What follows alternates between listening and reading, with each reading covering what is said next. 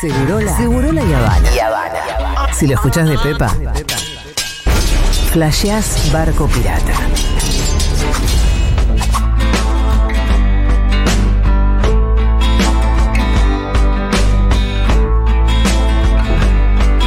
Muy bien, vamos a ver este tema que me interesa muchísimo y es cómo la cultura de la cancelación atravesó Hollywood, pero digamos, desde el lugar de los produc- las grandes productoras, ¿no? Sí, está realmente afectando a diferentes producciones, Sí. pero a toda la industria en sí misma, porque hay varias particularidades que tiene la cultura de la cancelación que iremos recorriendo, que es verdad que tiene una- tienen particularidades, eh, las denuncias, las, cómo van surgiendo las cuestiones, también la industria, esto de cómo funciona el hacer una película y cómo eh, esto hace que, que afecte a las producciones de una manera eh, muy específica. Bueno, los cambios en Hollywood, eh, uno se podría remitir a eh, Hollywood tratando de contener el comportamiento de sus estrellas, contener o tratar de encauzarlo desde que eran muy jóvenes, digo, muy jóvenes la industria y las estrellas.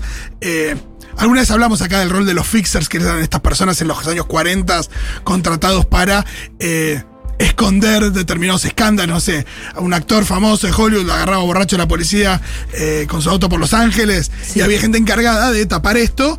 Y también de obligar a abortar a jóvenes promesas del cine porque estaban embarazadas eh, de- muy pequeñas y tenían que cumplir con contrato. Digo, Sí. cosas eh, muy espantosas de distinto tipo. Pero bueno, ahora las eh, cuestiones son diferentes, tiene que ver con denuncias que van recibiendo diferentes personalidades de la industria. ¿Y qué se hace con eso? Tenés los casos más emblemáticos, Harvey Weinstein, Kevin Spacey, eh, que en 2017 eh, surgieron varias denuncias en el pleno apogeo del movimiento Me Too. ¿No fue en 2018?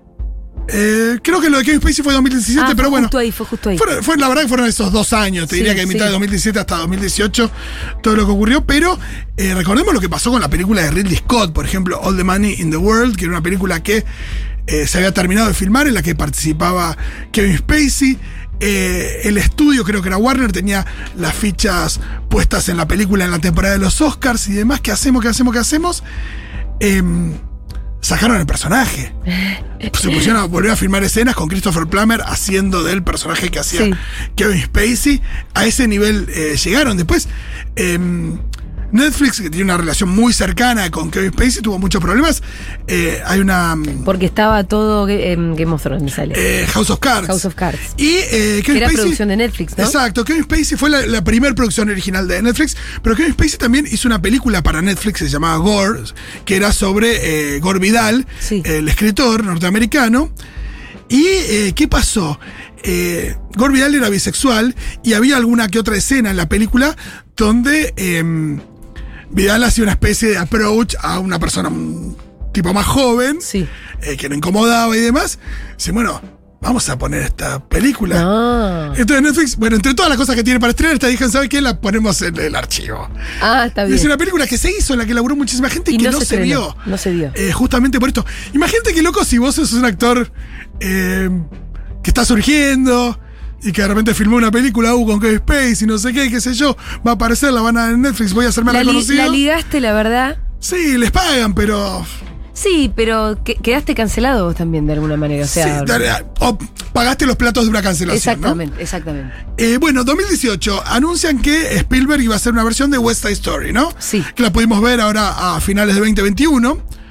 Eh, lo cierto es que la película se iba a estrenar en el 2020, a fin del 2020, y pasaron varias cosas. Por un lado, la pandemia, Sí.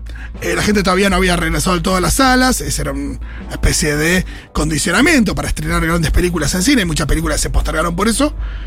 Pero la verdad que a, dic- a- a diciembre de 2020, de 2020 ya estaba todo bastante más tranquilo, por lo menos en ese momento. Sí. Eh, así todo, ¿qué pasó? A mitad del 2020 eh, surgió una denuncia contra el actor principal de West Story, Ansel Elgort, No. que lo habían acusado por eh, em, tener una relación no consensuada con una joven, él tenía 17, ve- perdón, ella tenía 17 años, el 20, esto en 2014, varios años antes, y el estudio dijo, bueno, que el estudio que ya, ya es Disney, porque Disney compró Fox, eh, bueno, ¿qué hacemos con esto? No podemos reemplazar al protagonista de West Story. Y no. Entonces de- demoraron el estreno. Sí. También, no solo Para la- desacoplarlo un poco de la denuncia. de la denuncia. ¿Y qué fue de esa denuncia? ¿Y el pibe volvió a laburar? El pibe dijo que la re- relación fue consensuada. Entiendo que no llegó a los tribunales. Muchas de estas cosas, la verdad que es muy difícil saber realmente después qué es lo que sucedió y atribuyeron una responsabilidad. Pero también es, verdad que el pibe no participó de mucha de la prensa de West Side Story. De No. parte sí, pero la prensa no. Al mismo tiempo. No lo vimos en muchas más películas tampoco. Lo vimos en Drive antes. Sí, justamente eso lo había hecho en, en ese momento. Eh, pero, después, o sea, tiene todo para ser una mega hiperestrella de Hollywood. Hay que ver qué pasa con el caso de, de Ansel Elgort. Eh, apareció un poquito en las promociones de la película y entonces eso hizo que apareciera mucho Rachel Ziegler, que es eh, una de las estrellas de la película, la casa de, de- de María, María. que además eh, apareció tanto ella sola las promociones que también se le puso mucho foco sobre ella, además de que tuvo una participación maravillosa en la película, actúa genial, es es descollante lo que hace porque es su primera película también y demás, pero bueno, efectos también que, que produce que eh, un actor no promociona una película, ¿no? Eh, Muerte en el Nilo.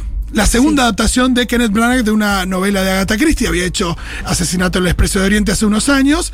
Y eh, también para eh, octubre del 2020 estaba programado el estreno de Muerte en el Nilo, la nueva película de Kenneth Branagh, con eh, un elenco muy, pero muy grande, entre los que estaba Armie Hammer. Sí. Acá charlamos lo que pasó con Armie Hammer, que aparecieron unas capturas de- de Instagram de él hablando con chicas con unas fantasías sexuales de sometimiento, hasta de canibalismo, como muy heavy. Muy heavy.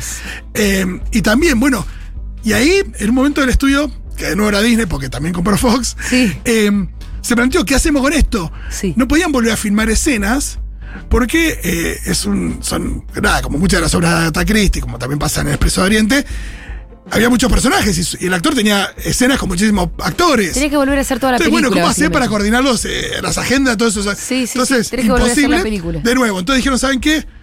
No la estrenamos en octubre del 2020, la estrenamos en octubre del 2021. Se terminó estrenando en febrero del 2022, hace un par de semanas.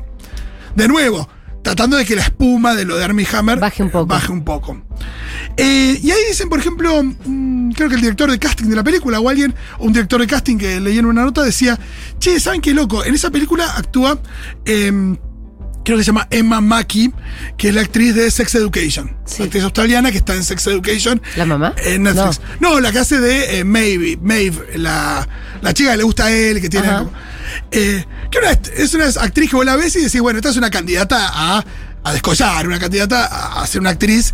Y, la- y ella tenía, eh, de nuevo, es- esa película, mucha apuesta, mucho, mucho puesto ahí, diciendo, bueno, esta es la película con la que me hago conocida a nivel global y demás, qué sé yo. Terminan demorando un año y medio el estreno de la película, de nuevo. Paga los platos rotos por otra. Eh, Las cagadas de otra persona. Pero el chabón este, ¿lo vuelven a contratar? Me pregunto. Armie. Hammer, bueno, eh, en general no, hay muchas películas que tenían a Armie Hammer que, como candidato a participar que terminan teniendo otros no, actores. claro, claro. Hay que ver qué pasa con estas personas, con Kevin Spacey, volvió a filmar una película en Italia. Ah, ¿sí? Eh, sí, pero de nuevo, todo muy chiquito, estamos hablando de Kevin Spacey. Em, después está esto, ¿no? De la duda de por qué les pagan a los actores. A los actores les pagan por trabajar en una película, pero hay mucha gente de Hollywood que dice, pará, yo le pago también porque me la promocione. Sí.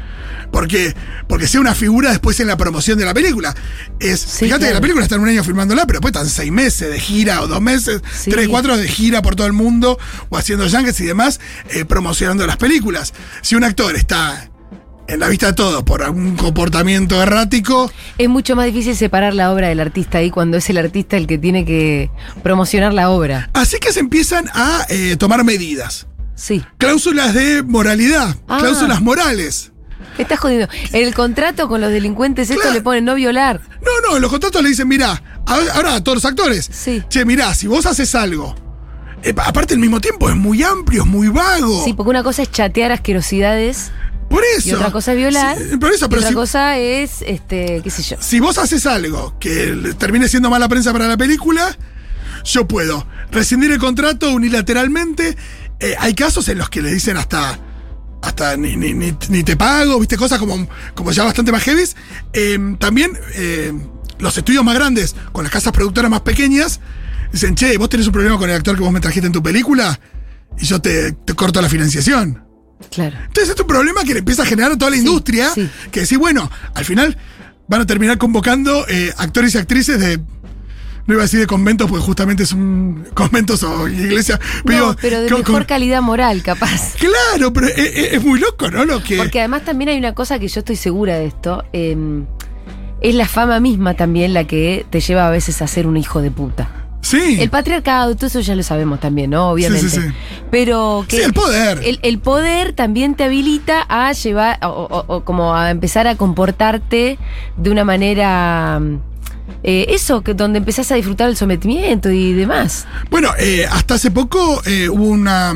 En una situación de arbitraje, eh, perdió Kevin Spacey frente a la productora, la casa productora de House of Cards, Sí. que se llama MRC, que bueno, que después hizo el laburo para Netflix.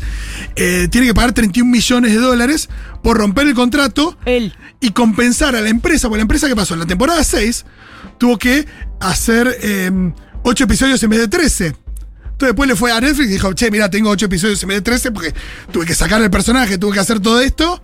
Entonces, bueno, ¿quién- ¿a quién están cobrando por esto? A eh, Kevin Spacey. Y lo que hablaba de la dinámica de em, la realidad de, de las denuncias y, y las películas, ¿no? ¿Qué pasa? Por un lado está esto de ¿Cómo haces la revisión de antecedentes? Porque vos al final tenés que mirar. Estos contratos empiezan a contemplar pasado, presente y futuro. Che, mirá, si a vos te surge un tuit antisemita Sí. de hace unos años, Claro. eh, ¿cómo hacemos? ¿Qué pasa si la cagas ahora? ¿Qué pasa si la cagas en un futuro cuando esto me complica que la película no tenga una secuela? No, la verdad es que yo creo que es un problema que con unas cláusulas en un contrato no solucionás. No, eh, Es una pavada. Claro, yo creo que todo esto va a llevar ahora, voy al, al final, a, Sí. de alguna manera, a condicionar y a leccionar a las personas, si querés, moralmente. Sí. eh, con todo lo que eso implica. Eh, pero después, bueno, la temporalidad, las películas tardan mucho tiempo en hacerse, estrenarse y demás. Entonces, entre que vos empezaste a filmar una película con un pibe hasta que el pibe la está promocionando, pasaron dos años. Sí, las cagadas que se pudo haber mandado. Sí, o todo lo que pudo haber surgido. Sí. Eh, entonces es complejo. Eh, yo ya me imagino a los estudios haciendo revisión de antecedentes, peinando los, la- los, timelines. los timelines de todo el mundo. Pero después hay otro que decía, ¿cómo haces? Hay casos, por ejemplo, hay un caso de un actor que se llama Juicy Smollett, Sí. trabajaba en una serie que se llama Empire, que fingió, es un actor negro, es gay, que fingió un crimen de odio hacia sí mismo contratando un par de personas para que le pegaran Sí. para tener una especie de publicidad gratuita eh, de gente que lo quiera. Y sal- surgió esto, el tipo fue condenado. Qué vergüenza. Pero digo, ¿cómo haces Pero para anticipar eso? pelotudo. Pero ¿cómo haces para anticipar eso? No, no anticipás nada. Pero además esto, hay una cosa como muy, muy peligrosa de pensar en que vos podés anticipar conductas. Claro. No se puede anticipar conductas, porque si no estaríamos en un estado absolutamente fascista. No, y está- Bueno, puedes hacer un perfil como, no sé, psicológico y anticiparte a un delito que todavía no sucedió. Eso no puede pasar. No, claro, es Minority Report. Por eso. Eh, y después van surgiendo muchísimas cosas. ¿Por qué? ¿Qué implica cancelar? ¿Qué es, condena- qué es condenable? Por ejemplo, no sé. eh, fíjate lo que le pasó a Ryan Coogler, director de eh, Black Panther. Sí. Él le hizo Black Panther la primera buenísima, primera película de Marvel o de superhéroes nominada al Oscar con un cast todo de actores negros, tipo muchísimo Sí, sí, mérito sí, por todos lados, ¿no?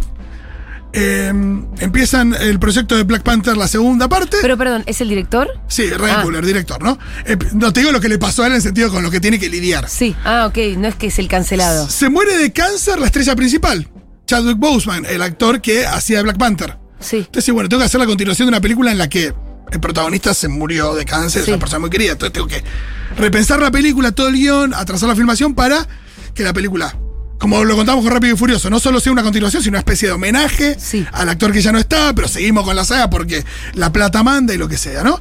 Entonces, vamos, hubo una especie de acuerdo en que la en que la, las fichas iban a ir a parar al personaje que hacía de la hermana de T'Challa, del personaje de, Chadwick Boseman, porque era un personaje que había leído muy bien en la, en la primera película.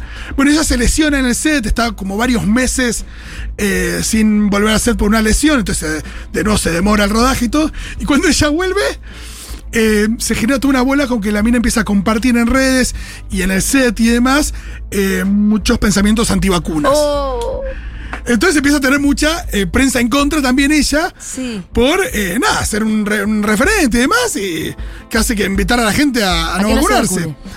¿Qué haces ahí? Le rescindes ese contrato, reemplazas el No, personaje. dedicate a otra cosa, Entonces, ponete bueno, una panchería. Lo que se dice que pasó, que no está confirmado, es que empezaron a rearmar la película Porque después en la película se estrena y te dicen, con che, el primo de Black Panther. no, con- eh, empezar a achicar un poco su personaje. Sí. Eh, porque, eh, de nuevo, es como que se se quedó sin protagonista. Y no sé qué termina, habrá terminado pasando. Hay que ver si la película hace un engendro, si la saca adelante. Hay que ver si esto sucedió realmente, esto de que al personaje empieza a sacar importancia, si es que iba a tener toda esa importancia eh, que dijimos que iba a tener.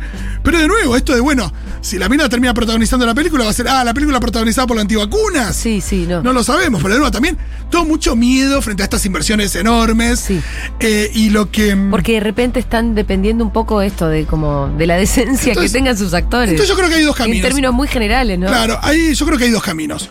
Uno es, es este que dicen algunos que, bueno, hoy por hoy en cualquier escuela de actuación, los pibes ya están teniendo cuidado con que tuitean.